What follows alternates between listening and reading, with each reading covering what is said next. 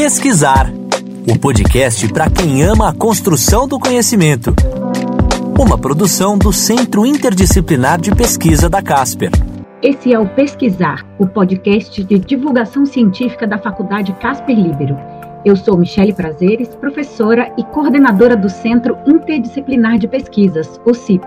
Em cada episódio, eu vou conversar com um pesquisador ou pesquisadora do CIP para falar sobre os estudos desenvolvidos com o apoio da Casper e sobre as contribuições destas pesquisas para o futuro da comunicação.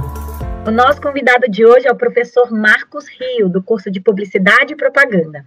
Ele está desenvolvendo a pesquisa chamada Pixels e Voxels, um estudo exploratório sobre os vídeos imersivos e potenciais aplicações de relevância social. Marcos, obrigada por você estar aqui com a gente hoje. Seja bem-vindo. Vamos conversar sobre a sua pesquisa. Conta pra gente o que que é essa pesquisa, o que que é voxel, o que que é pixel. Conta melhor pra gente o que que você está pesquisando. Muito obrigado, Michele. Muito obrigado. Eu estou honrado com esse convite. O meu projeto de pesquisa é pixels e voxels, né? O pixel, a gente sabe que ele é a menor unidade, né, de qualquer dispositivo, qualquer display visual a gente vê é, uma imagem que é composta por diversos pontinhos, né, que são os picture elements. Cada tela, cada display é composto de milhares deles. E a menor unidade é o picture element, que a gente mais conhece como pixel, que é uma unidade que tem volume, dimensões de altura e largura. O voxel, ele é um pixel com volume é, é, um pixel que tem altura, largura e profundidade. E agora a gente, no campo do, da produção audiovisual, a gente está vendo o início de um processo de produção audiovisual que é chamado hoje de vídeo volumétrico. Só em termos de comparação ao,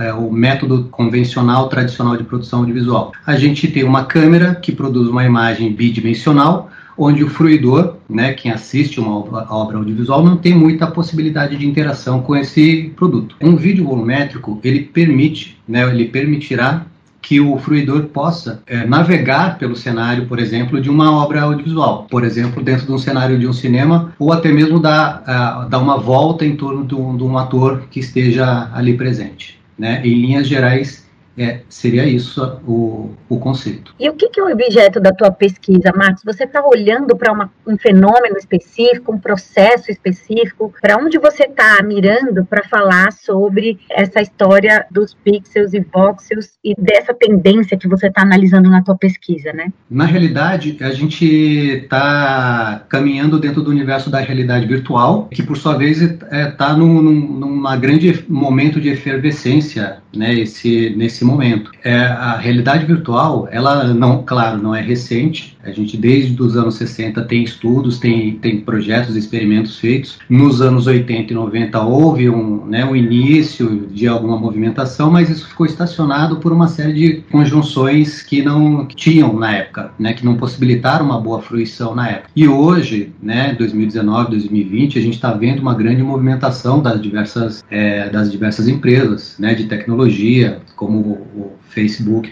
principal, né, um dos principais players hoje né, nesse sentido. O, o, meu objeto de pesquisa em si, ele é, ele pretende olhar para esse processo novo, né, de, de produção de vídeo volumétrico, mas também sem deixar de olhar para os outros tipos de vídeos imersivos que, que a gente tem, que eu creio, que eu acredito que ainda não atingiu o seu grau de maturidade, que são os vídeos de vídeos 360, por exemplo. A gente ainda tem muito a explorar, né? E, e, o vídeo 360, por exemplo, é, um, é algo que dentro das academias não foi ainda muito explorado. O vídeo 360, por exemplo, ele é, uma, é um recurso de, que traz uma possibilidade narrativa diferente né, do convencional, do tradicional, audiovisual, que tem um processo diferente, né, e que faz, que traz toda uma lógica pra, de, de revisão, né, de quem vai produzir. Então, por exemplo, o diretor num vídeo 360, ele já não é tanto mais o, o maestro total da que direciona o olhar do fruidor, né, de quem está consumindo aquela, aquela obra audiovisual. Por quê?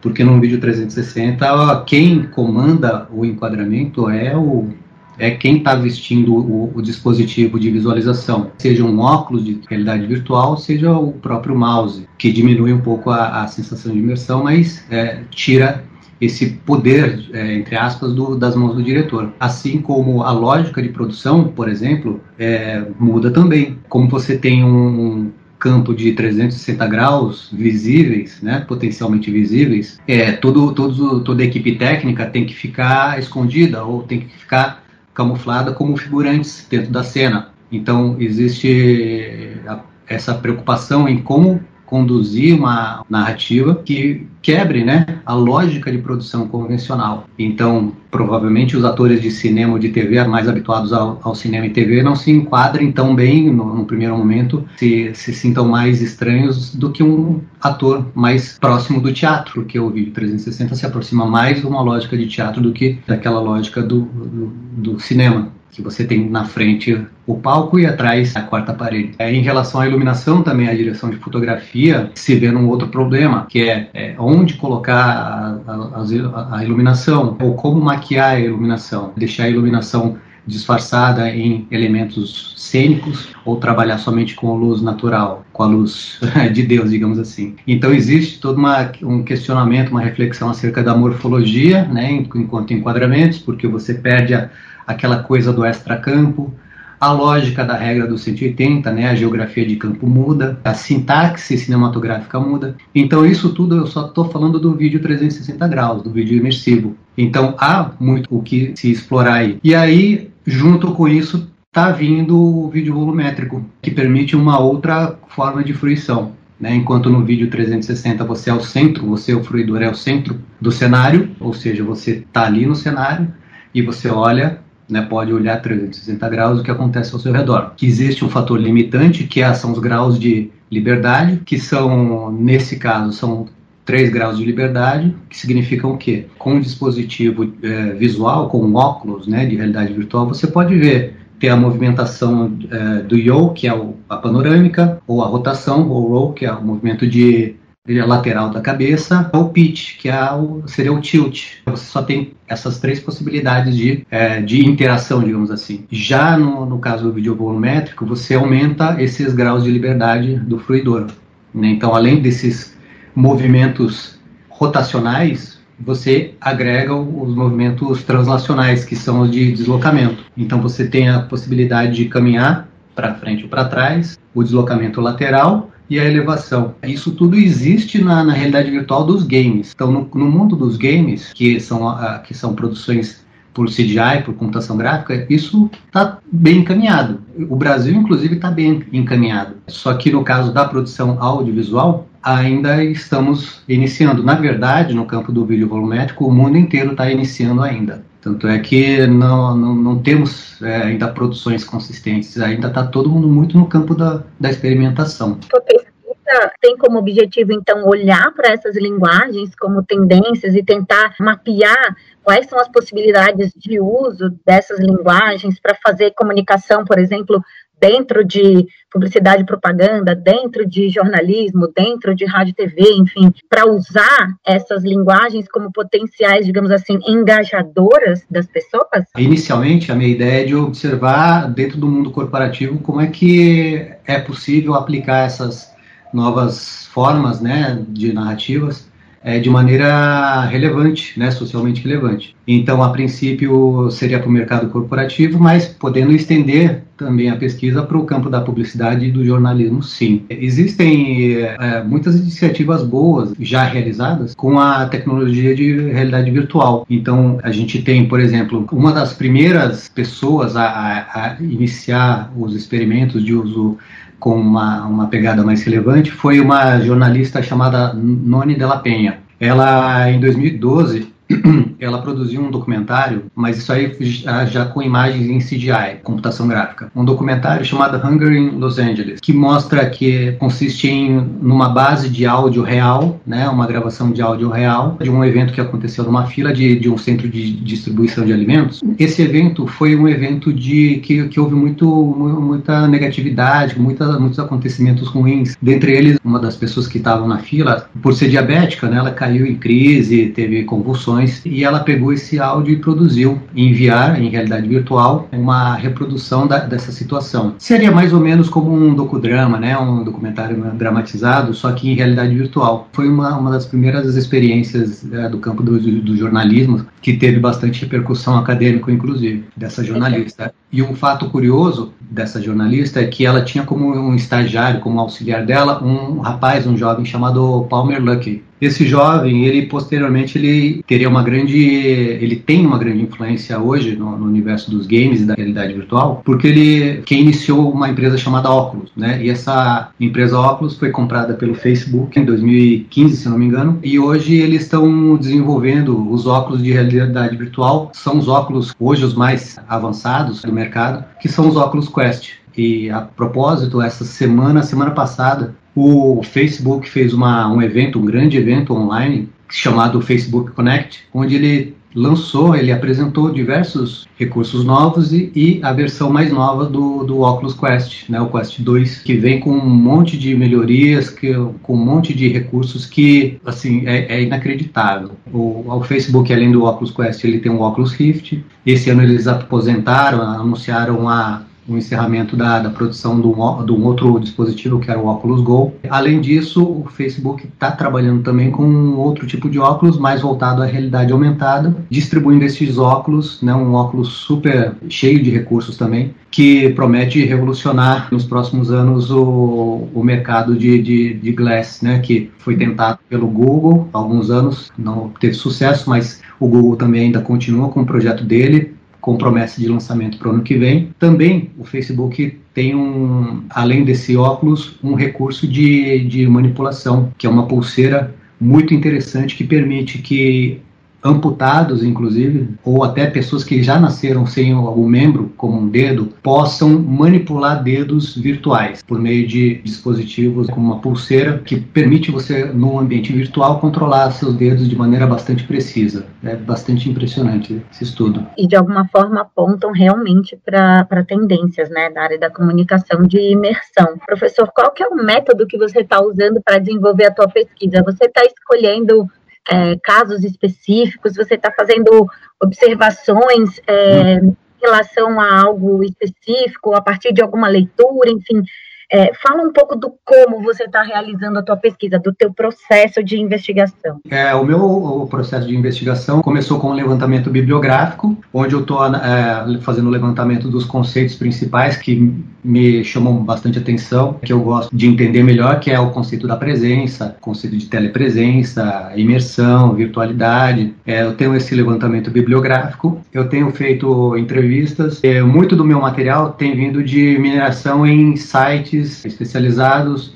grupos de estudos especializados na área, é, publicações e muita análise de produção audiovisual, seja de congressos, seja de marcas, seja de seminários e de reuniões é, de grupos de realidade virtual. Então tem muita informação, muita informação que é nova, que é recente, porque a coisa toda está acontecendo agora, nesse exato momento. E uma coisa que eu tenho percebido, é, que tem me dado um norte bastante bom, é que nos comentários de palestras ou de vídeos existem, porque assim, a resposta de, um, de uma pesquisa, né, de um respondente em uma pesquisa, ela muitas vezes não, não te entrega com exatidão que ela sentiu ou que ela sente ou que ela pensa sobre aquilo. Mas quando você tem um comentário colocado num determinado lugar, seja num post, num vídeo, em algum lugar ali, você tem um filtro, você tem uma qualificação maior dessa opinião, porque aquilo ali foi colocado espontaneamente. E foi colocado espontaneamente por alguém que assistiu aquele conteúdo com atenção.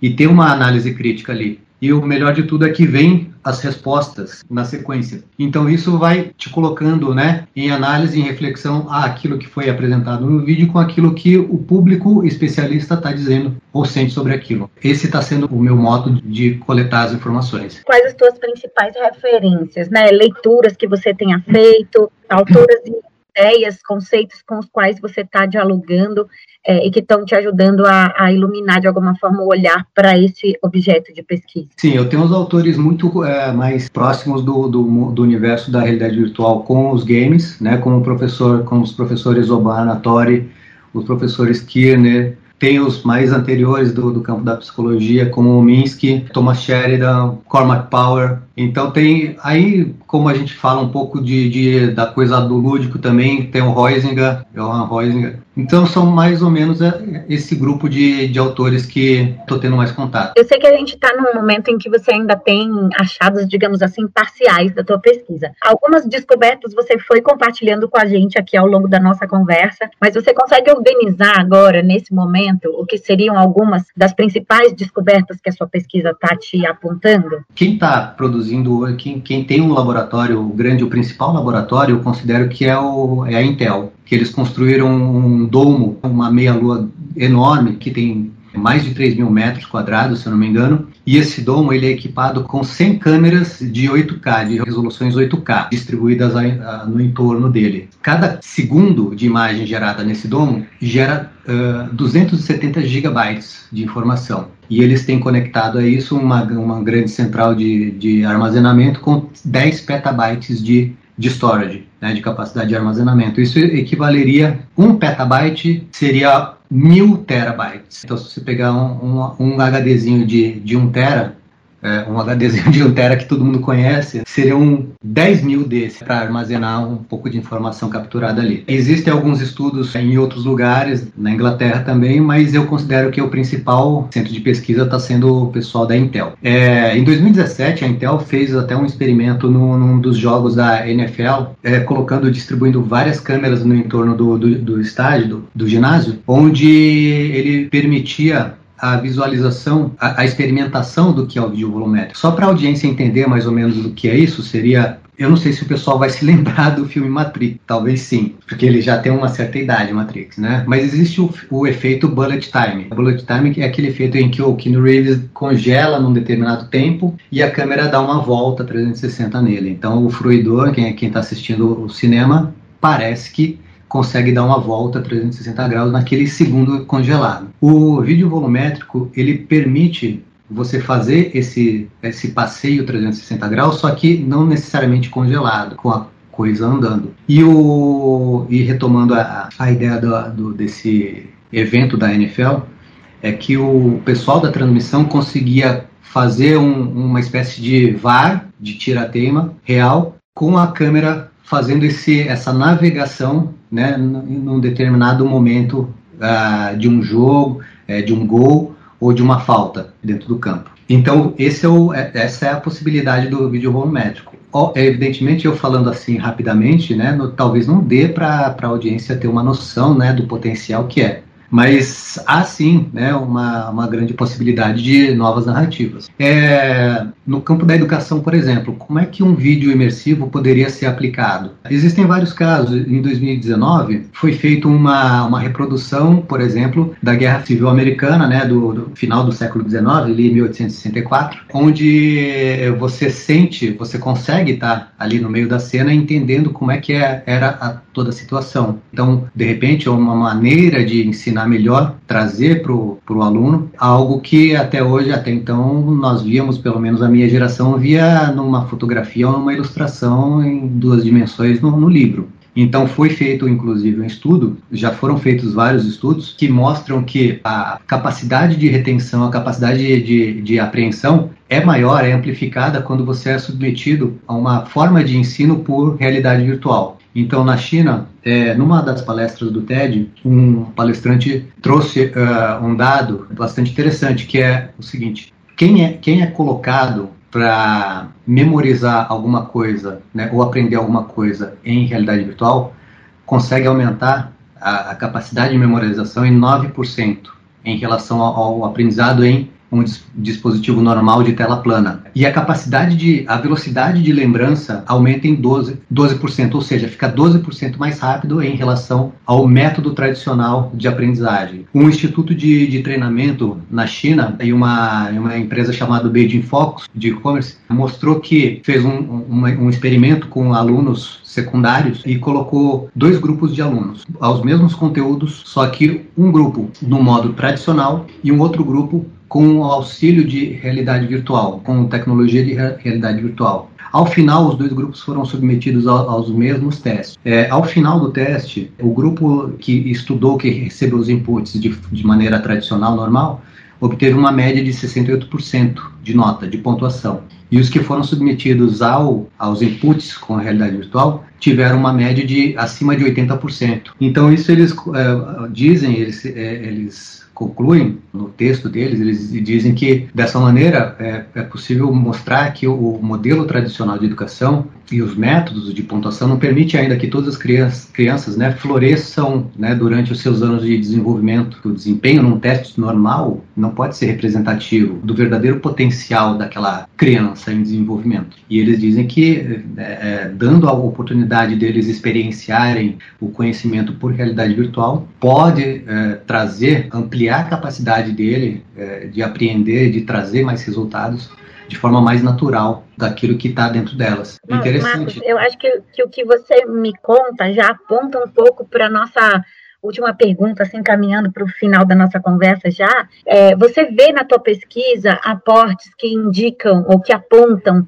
para o futuro da comunicação? Totalmente. Eu acho que nos os próximos anos são anos em que a gente vai ver uma grande movimentação na produção de conteúdos em realidade virtual, dado inclusive a esse contexto nosso atual que a gente está vivenciando, né, de, de, de ter uma, uma coisa da, da presença física compartimentada no, nas suas quatro paredes, mas você vivenciando outras realidades por meio intermediado por telas. E até hoje, na minha opinião, o, o que não possibilitou a grande engrenada da realidade virtual foi que os dispositivos ainda são um pouquinho caros, né, ou são muito caros. Eles estão ainda um pouco longe do alcance do, do usuário médio. É, mas a gente vê, né, por exemplo, o celular, que é um celular, não é barato hoje, é até relativamente caro, mas hoje o conceito de realidade, de realidade aumentada está muito mais disseminado, por quê? Porque a gente já vê é, muitos aplicativos colocando isso no, no, dia a dia, no cotidiano das pessoas, via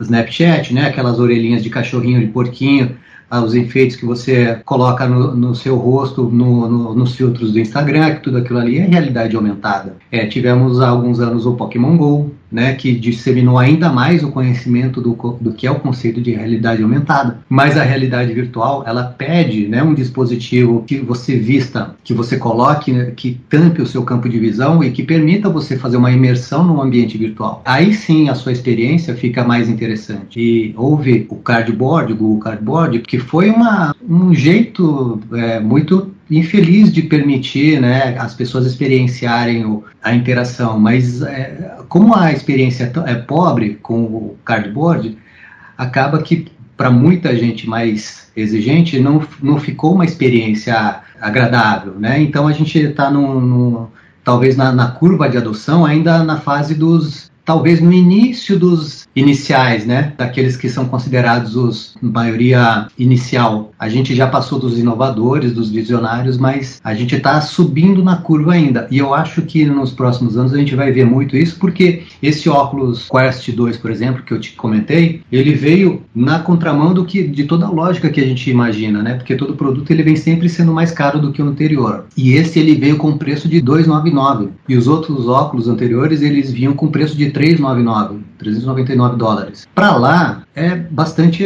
acessível, aceitável esse valor. Mas a gente sabe que para nós aqui, por exemplo, no Brasil, ele chega com um valor absurdo. É, eles são colocados no mercado para nós num, num, valor que é totalmente inviável, impensável. Então, existem os óculos de, das plataformas, por exemplo, tem, tem o PSVR, né, que é o óculos da, do PlayStation, mas a pessoa tem que ter um PlayStation 4 para frente e mais o kit do óculos. Né? Não é todo mundo que pode ter um desse em casa, né? Um brinquedo desse.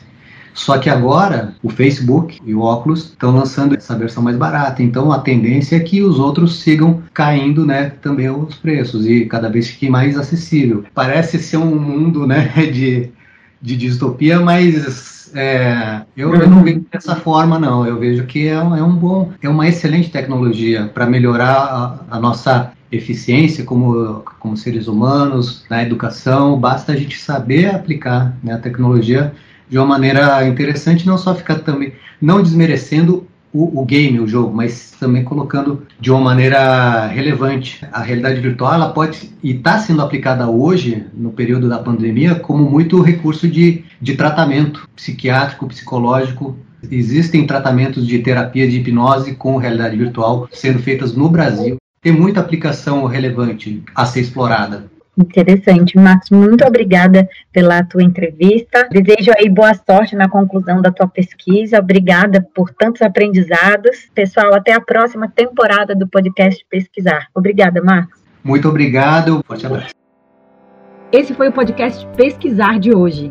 Eu volto no próximo episódio para conversar com um pesquisador ou pesquisadora do CIP para falar sobre os estudos desenvolvidos com o apoio da Casper e sobre as contribuições destas pesquisas para o futuro da comunicação.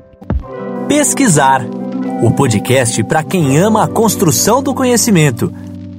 Uma produção do Centro Interdisciplinar de Pesquisa da Casper.